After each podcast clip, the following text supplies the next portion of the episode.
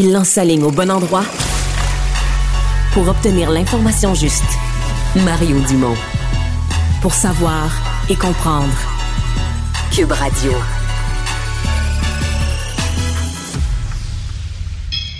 Un adolescent de 17 ans poignardé. Une autre femme assassinée. Il est visé par des allégations d'inconduite sexuelle. Les formations politiques s'arrachent le vote des familles. Comment faire fructifier votre argent sans risque? Savoir et comprendre les plus récentes nouvelles qui nous touchent. Tout savoir en 24 minutes. Avec Marianne Bessette et Mario Dumont. En manchette dans cet épisode, Harold Lebel coupable d'agression sexuelle, Simon Hull accusé de bris de condition, un automobiliste frappe une poussette dans Outremont avant de prendre la fuite et le transport en commun bientôt gratuit pour les aînés à Montréal. Tout savoir en 24 minutes. Tout savoir en 24 minutes. Bonjour à tous et bienvenue à Tout savoir en 24 minutes. Salut Mario. Bonjour. L'ex-député péquiste Harold, Harold Lebel, oui, s'est sorti il y a à peine une heure, reconnu coupable d'agression sexuelle. Ça a été annoncé au palais de justice de Rimouski. Le jury, qui était composé de neuf femmes et trois hommes, ont finalement prononcé son verdict. Donc, euh, ils ont laissé, en fait, la, la, plaignante a laissé entendre au jury que, ben, en fait, les a convaincus de la culpabilité d'Harold Lebel. Pour remettre en contexte, la plaignante reprochait à M. Lebel de l'avoir embrassé, euh, d'avoir dégrafé son soutien-gorge avant qu'elle euh, ne parvienne à se réfugier dans une salle de bain.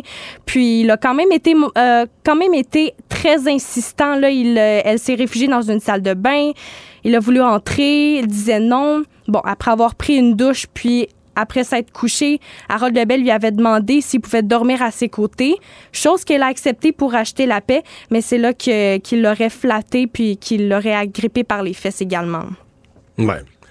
C'était la parole de l'un contre la parole de l'autre. Et moi, j'avais autour de moi quelques personnes qui ont suivi plus que moi des, causes euh, devant jury qui disaient bon, c'est pas euh, la, vie générale, c'est que c'est pas évident d'aller chercher l'unanimité dans un jury. Et donc, euh, c'est pour ça que souvent dans des causes comme ça, la parole de l'un contre la parole de l'autre, euh, l'accusé qui a toujours le choix, va peut-être préférer aller devant devant jury en se disant ben là, tu sais, si on en convainc que quelques-uns qui ont un doute raisonnable, ben, il y aura pas unanimité dans le jury. Mais là, ça a été, ça pas été instantané quand même. Le jury a délibéré quoi deux jours? Mais bon, un jugement, à partir de là, est-ce qu'il y aura motif d'aller en appel? Pour aller en appel, il faut qu'il y ait une erreur en droit. Donc, on puisse dire que, que le jury, dans ses directives, a, a erré, a erré en droit, a mal orienté le, le, le, le, jury, etc. Que le juge aurait donc fait des erreurs. Sinon, euh, euh, sinon, euh, si, on, si, on va pas en appel, ça veut dire que la prochaine étape, c'est la sentence pour euh, pour Harold Lebel. ça doit, j'imagine, c'est, quand même ma région. Bon, moi, je suis de Rivière-du-Loup, mais mm-hmm, Harold Lebel ouais. vient de Rivière-du-Loup. Rimouski, c'est à côté. J'imagine un peu le choc dans la région, parce que pour les gens de Rimouski, ça a été, ça a été le député local pendant quelques années, quand même un député assez proche de sa population, etc.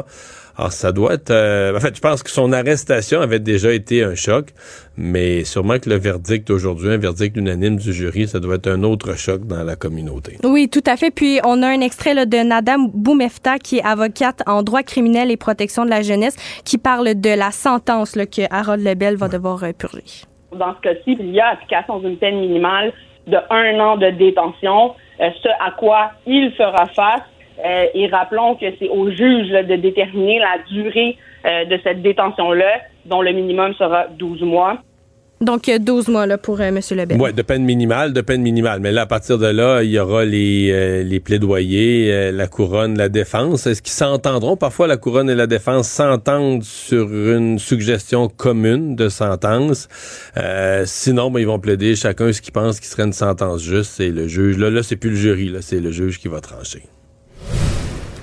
Simon Hull, ingénieur de Trois-Rivières qui a été acquitté il y a de ça quelques temps, ben, il pourrait perdre son absolution parce qu'il maintenant il est accusé de bris de probation. Selon la sommation là, qui est datée de mardi concernant Simon Hull, on affirme que cet été, le 4 juillet 2022 précisément, il aurait omis ou encore refusé de se conformer à, à l'ordonnance de, de, probation, soit de ne pas troubler l'ordre public ou en, ben, et avoir une bonne conduite. En fait, M. Hull, 31 ans, il s'est fait connaître cet été par le jugement qu'on lui a accordé. Puis après avoir... jugement qui avait été quand même perçu comme, garde, là, c'est c'est tout un cadeau que la vie te fait. Là. Même le juge avait été critiqué, il y avait eu l'absolution malgré quand même. Mais oui, oui, c'est ça. Euh, c'est disons qu'on de façon assez large, euh, on trouvait qu'il s'en sortait bien. Même plusieurs personnes étaient scandalisées là, qu'il s'en sortent de, la, de cette façon-là. Oui, parce qu'il avait, il avait lui-même avoué euh, une agression sexuelle sur un ami Soul, en plus d'avoir photographié ses parties intimes. Bon, là, comme tu disais, Mario, il a reçu son absolution conditionnelle, bien évidemment, au respect d'une, d'une probation. Mais... parce que le juge avait dit que ce serait les, les dommages seraient trop grands pour sa carrière d'ingénieur. Oui, exact. On semblait penser du côté du juge que les risques de récidive étaient minces, parce que quand on donne l'absolution, c'est qu'on pense que c'est comme, comme on dit, c'est un accident, une connerie qu'il a faite une fois et qu'il ne refera plus, refera plus jamais ça. Euh, je pense que le juge s'était peut-être trompé là. Ben justement parce que tu parlais de récidive, ben c'est ce qu'il a fait. Il est parti à Cayo Coco à Cuba cet été dans un tout inclus. Il a rencontré un Québécois sur place. Puis pendant que le groupe marchait, parce qu'il n'était pas seul, il était accompagné, euh, Monsieur Hall aurait empoigné la fesse de Vicky Vachon, la, la plaignante, sans aucune raison. Puis à son retour au pays, la femme a porté plainte à la police. Puis euh, c'est à la suite de ça là, que M. Hall a été accusé de, de bris de probation. D'ailleurs, la femme a, avoué au Journal de Montréal qu'elle était quand même soulagée de la décision qui a été prise hmm. par, euh, le DPCP. Mais c'est comme c'est comme pas croyable. Tu te dis, écoute, le gars, euh, le voyage à Cayo Coco était pas longtemps après son absolution. Tu dis, OK, t'as eu une chance inouïe. Si tu le regardes de son point de vue, juste à lui, pas de la société, mais à lui, tu dis, regarde, j'ai eu une chance inouïe, euh, au point là, que ça scandalise tout le monde que j'ai eu l'absolution. Hey, moi-tu marché droite pour un bout, là? Moi-tu essayé de dire, regarde là, cette fois-ci, je m'en suis sorti, été chanceux, j'ai gagné à la loterie, je sais pas quoi, je suis tombé sur le bon juge, mais je m'en sors. Je vais-tu pas recommencer? j'ai fait le premier voyage après c'est des affaires inimaginables, des gens, je sais pas, euh, je sais pas comment ils pensent, je le connais pas comment, mais euh, bon, là, je pense qu'il y aura pas, je vois, vois pas comment il va avoir la même chance une deuxième fois. Là, l'idée d'absolution, c'est vraiment dans dans l'esprit d'un juge qui dit bon, le type est ingénieur, ça va nuire à sa carrière. Pas sûr que le juge c'était le meilleur jugement, mais enfin, je comprends ce qu'il a voulu dire, puis dans la grande confiance que ça se reproduira plus, que c'était un accident. Ben là, il refait. Hey, hey, hey, hey. Tout savoir en 24 minutes. C'est une vidéo qui a été quand même euh, très virale sur, euh, sur euh, Internet aujourd'hui. On parle d'un automobiliste qui aurait frappé une poussette dans Outremont. Mario, tu as visionné la vidéo? Ouais, en fait, on peut même enlever le conditionnel. L'automobiliste n'est pas retrouvé, mais il a frappé il a son frappé, véhicule, oui, oui. a frappé une poussette. Il a frappé de, point, de, de, de, plein fouet, puis la poussette a été projetée sur plusieurs mètres quand même. Ouais, droit devant lui. C'est le lui. mystère de la vidéo parce que le, la personne au volant, tu dis, OK, euh, ça frappe pas sur le côté, ça frappe pas vraiment sur le coin, là, ça frappe juste devant. Il est à un arrêt obligatoire qu'il n'a pas fait. Il a ralenti un peu, mais il n'a pas fait son stop. Euh, et il est comme en accélération. Il donne pas un petit coup de volant pour éviter la poussette. Il donne pas un petit coup de frein pour éviter la poussette. Il la frappe et il continue. Euh, euh, Est-ce que c'est quelqu'un qui était perdu, sous, euh, ou complètement distrait, là, au cellulaire, ou écouter de la ouais. musique forte, mais pas attentif, mais au point de pas regarder du tout, du tout, du tout où il va? Je sais pas. Je sais pas, mais c'est des c'est des, euh, des images qui glacent le sang en disant aux gens bon le bébé c'est miraculeux, le bébé est pas blessé. Oui, c'est ça que j'allais dire. Il, il, a quand même été protégé en quelque sorte par euh, par la poussette. Puis on dit vraiment, il y a un père de famille là, qui qui, euh, qui a été témoin de la scène qui dit que c'est vraiment un miracle que rien soit arrivé à l'enfant qui était dans sa poussette.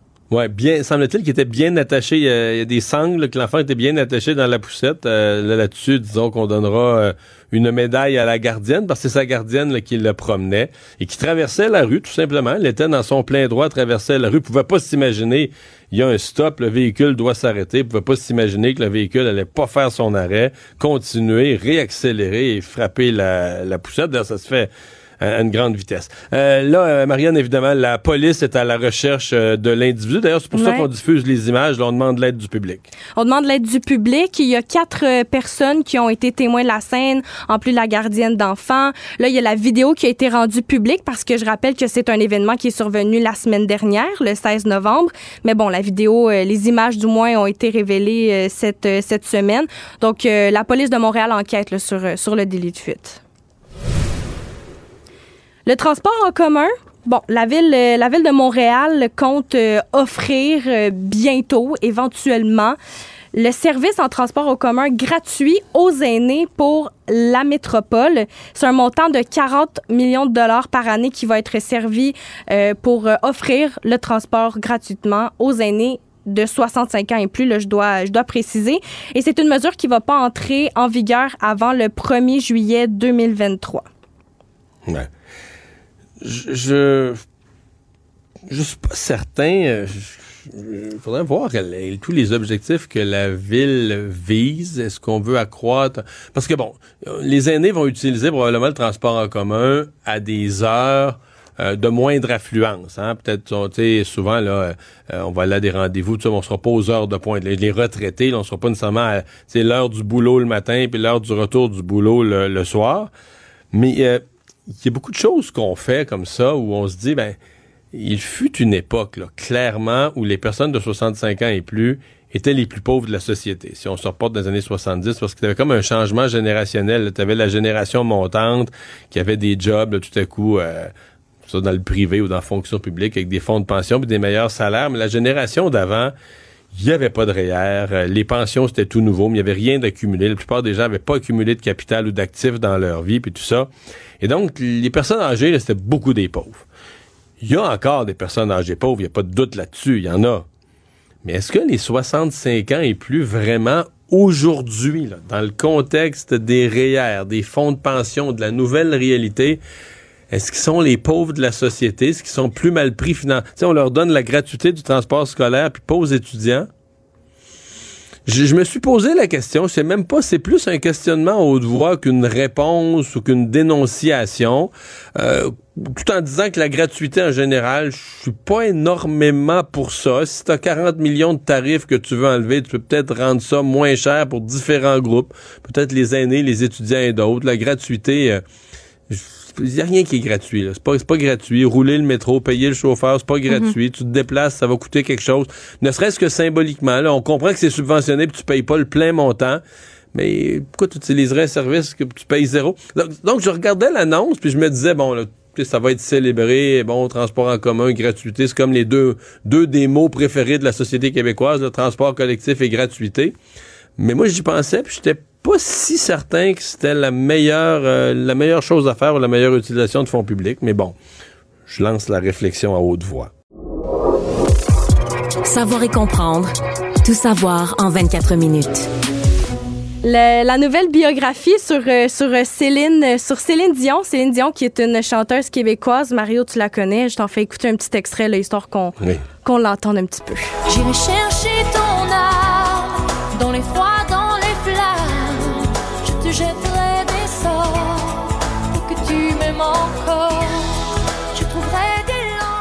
Donc, euh, pour que tu m'aimes encore de Céline Dion, que vous venez tout juste d'entendre, ben, la belle Céline, elle a une nouvelle biographie, Mario. C'est deux auteurs français qui euh, font découvrir des, euh, des nouvelles facettes là, de, de la vie, de celle qu'on croyait connaître par cœur. Ben non, à ce qui paraît, elle aurait des secrets non révélés qui sont écrits là, dans la nouvelle biographie qui est écrite par Laurence Pio et Hervé Tropéard.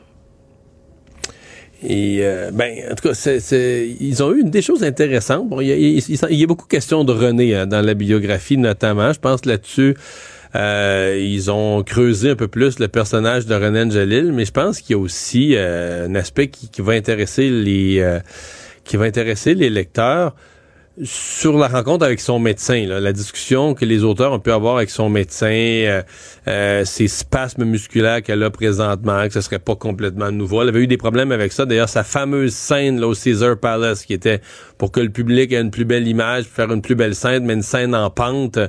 Euh, il semble qu'une scène en pente, si t'embarques dessus pendant trois minutes, là, tu vas juste trouver ça bizarre en dessous des pieds, là, que ça penche tout le temps. Mais, mais semble-t-il que faire des spectacles à répétition, ça y a causé des, des on l'avait déjà entendu, ça y avait causé des problèmes de space musculaire, des problèmes de dos, etc.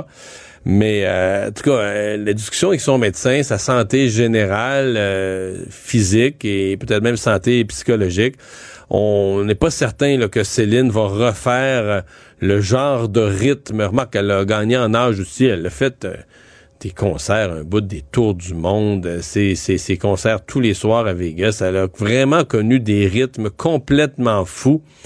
Et c'est loin d'être certain qu'on va revoir Céline là, faire euh, des performances au même, euh, au même rythme d'enfer. Oui, parce qu'elle a quand même 54 euh, ans, la, belle, euh, la, belle Céline, oui. Donc, euh, il y, a aussi son Tu parlais de son médecin, Mario, mais il y a aussi des membres de sa famille, des membres de son équipe professionnelle. Il y a aussi des, journalistes québécois qui ont levé le voile un peu sur la vie de la chanteuse que vous allez pouvoir lire dans, sa nouvelle biographie qui est disponible dès maintenant. Vaste opération antidrogue qui euh, touche les Hells. Il y a deux laboratoires de production de drogue de synthèse clandestins dans la Nodière et en Ontario dans lesquels on a des produits chimiques qui sont vraiment dangereux, là, qui, qui se trouvent à l'intérieur de ces laboratoires-là. Je dirais que ça, ça prendra environ quelques jours aux techniciens spécialisés, du moins pour euh, passer les bâtiments au peigne fin, pour euh, récolter toutes les preuves qui sont nécessaires, pour euh, opérer du moins de, de, façon sécuritaire. Il y a Francis Renault, qui est commandant de la division du crime organisé, en entrevue au Journal de Montréal, qui disait que c'est quand même très long comme processus, comme perquisition, c'est très délicat. Faut être prudent parce qu'il y a quand même de nombreux barils de produits chimiques qui sont hautement dangereux là-dedans. Puis en fait, ces, ces, ces endroits là, il y a des gens qui entrent, qui sortent sans équipement ni protection, mais eux doivent quand même prendre aucune chance puis tenir un, un protocole qui doit être très strict et respecté là, à la lettre. Mais euh, ça fait une coupe d'opérations consécutives. Il y en a eu une à Ottawa, c'est au début de la semaine, pas au début de la semaine, sinon c'est à la fin de la semaine passée. Et euh, parce que toutes ces drogues euh, chimiques, c'est les endroits de prédilection là, pour passer un peu de fentanyl puis tout ça. on a, bon, c'est pire qu'ailleurs en Colombie-Britannique, mais on le voit maintenant de plus en plus en Ontario. On le voit dans la région de l'Outaouais au Québec plus qu'ailleurs. On le voit à Montréal aussi. Euh, des gens qui meurent. C'est plus euh, c'est plus juste des gens qui sont euh, qui sont poqués par la drogue.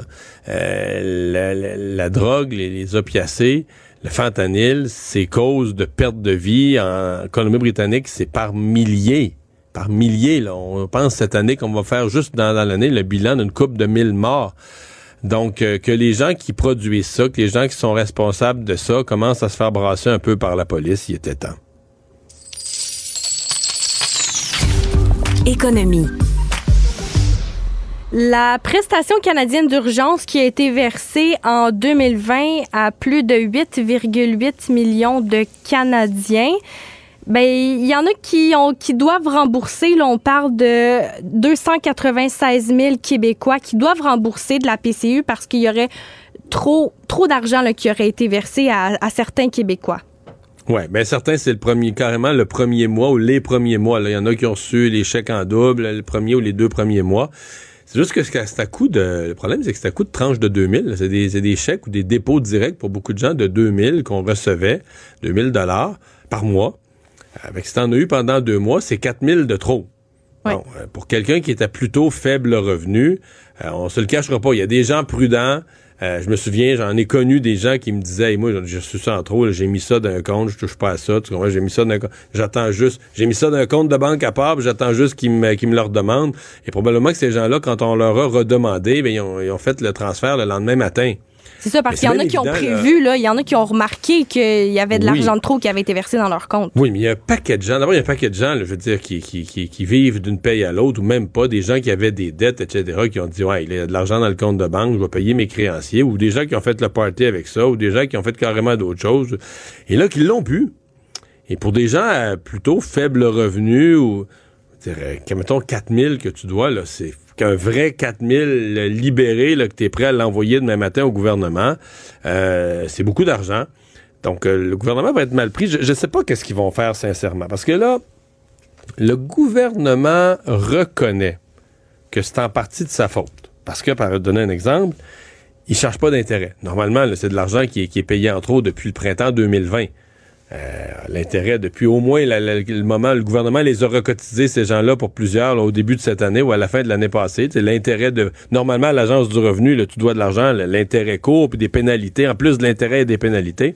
Là, il n'y a rien de ça. Pas d'intérêt, pas de pénalité parce qu'on semble considérer, on semble prendre pour acquis que ouais là c'était un programme spécial, c'était pas évident. Mais qu'est-ce qu'on va faire avec les gens qui paieront pas du tout? Est-ce qu'on va couper leurs prestations? Par exemple, si ces gens-là reçoivent des chèques de par exemple, des remboursements de, TPS. Est-ce qu'on va leur couper des prestations? Est-ce qu'on va leur couper ce que le fédéral leur devrait ou un remboursement d'impôts? Euh, est-ce qu'on va passer l'éponge? Je sais que c'est ce que demandent des groupes sociaux, c'est ce que demande, je pense, entre autres, le NPD. Tu regardes, là, euh, ceux qui sont à plus faible revenu, passer l'éponge, absolution, puis euh, l'amnistie. on garde l'argent, on pose plus de questions, mais quelle injustice pour ceux qui ont payé? Quelle injustice pour les autres? Qui ont mis l'argent de côté, qui l'ont pas dépensé, puis quand on leur a demandé, qu'ils l'ont retourné au gouvernement, l'argent reçu en trop. Donc, ça a été un programme, euh, il fallait faire vite, mais on a fait plus que vite, on a fait un peu n'importe comment, puis on a versé l'argent avec euh, tellement de facilité. Euh, moi, je fais longtemps que je me demande comment le gouvernement fédéral va se rattraper à la fin, puis là, on est, on est dedans, puis je ne sais toujours pas comment ils vont gérer ça, comment ils vont gérer ça à la fin. Le marché des produits de luxe à Québec euh, vient tout juste d'investir 1,2 million de dollars dans une boutique luxueuse. C'est une bijouterie qui euh, a été fondée au Saguenay en 2017 qui euh, s'appelle Bijoux Médusa. Ben, ils ont choisi d'installer leur siège social du côté de Québec sur la rue des Métis. Puis. Euh, c'est pour ça que je suis à Québec aujourd'hui. c'est ça. Pour acheter mes cadeaux de Noël. pour acheter des montres, des montres Mario, juste pour te donner une idée de qu'est-ce qu'on peut y vendre, là, une Patek Philippe en or rose, 18 carats, 439 999 dollars plus taxes. Mais il y en a qui peuvent monter jusqu'à 600 000 dollars quand même. C'est plutôt cher. plutôt cher, en effet. pour une montre. Le monde. En Ukraine, le maire de Kiev a confirmé que de, qu'il y a des multiples explosions qui, ont, qui se sont produites en fait à travers la capitale. Puis ça, ça a fait en sorte qu'il y a des signalements de panne d'électricité, on a des coupes d'eau, euh, c'est des frappes russes qui ont atteint des infrastructures qu'on dit stratégiques avec les températures hivernales qui s'installent en Ukraine. Puis ces frappes-là ben, ont quand même causé six morts ça a provoqué la déconnexion de trois centrales nucléaires. Ça a même affecté euh, la, Moldavie qui, est juste à côté. Ouais. Oui. Euh, en fait, la stratégie des Russes maintenant est on ne peut plus clair. Le but, c'est de faire passer un hiver infernal euh, aux, aux, Ukrainiens. les Ukrainiens qui ont, qui ont, qui ont un hiver comme nous, peut-être un peu moins froid que le nôtre, mais encore à la marge. Et euh, ben, on imagine si tu as de l'électricité dans les villes à 50% puis pas toujours, puis euh, intermittente, puis euh, ça va être un hiver difficile et c'est vraiment le but, c'est de saper le incapable de gagner du terrain, incapable de gagner la guerre, au moins de, détruire les, infrastructures civiles pour rendre la vie impossible aux Ukrainiens. Et c'est la, stratégie. Donc l'hiver va être dur en Ukraine, mais chez nous aussi, la vie est dure, parce que le convoi de la liberté, là, ils ont dit qu'elle est... Et la vie est tellement dure pour protester contre le gouvernement Trudeau, ils vont revenir bloquer la ville d'Ottawa l'hiver prochain. Fait que euh, peut-être les gens d'Ottawa vont, connaître, les Ukrainiens vont connaître l'enfer, mais les gens d'Ottawa, à une autre mesure, vont connaître leur, euh, leur petit enfer. Résumer l'actualité en 24 minutes, c'est mission accomplie. Tout savoir en 24 minutes. Un nouvel épisode chaque jour en semaine. Partagez et réécoutez sur toutes les plateformes audio. Disponible aussi en audiovisuel sur l'application Cube et le site cube.ca. Une production Cube Radio.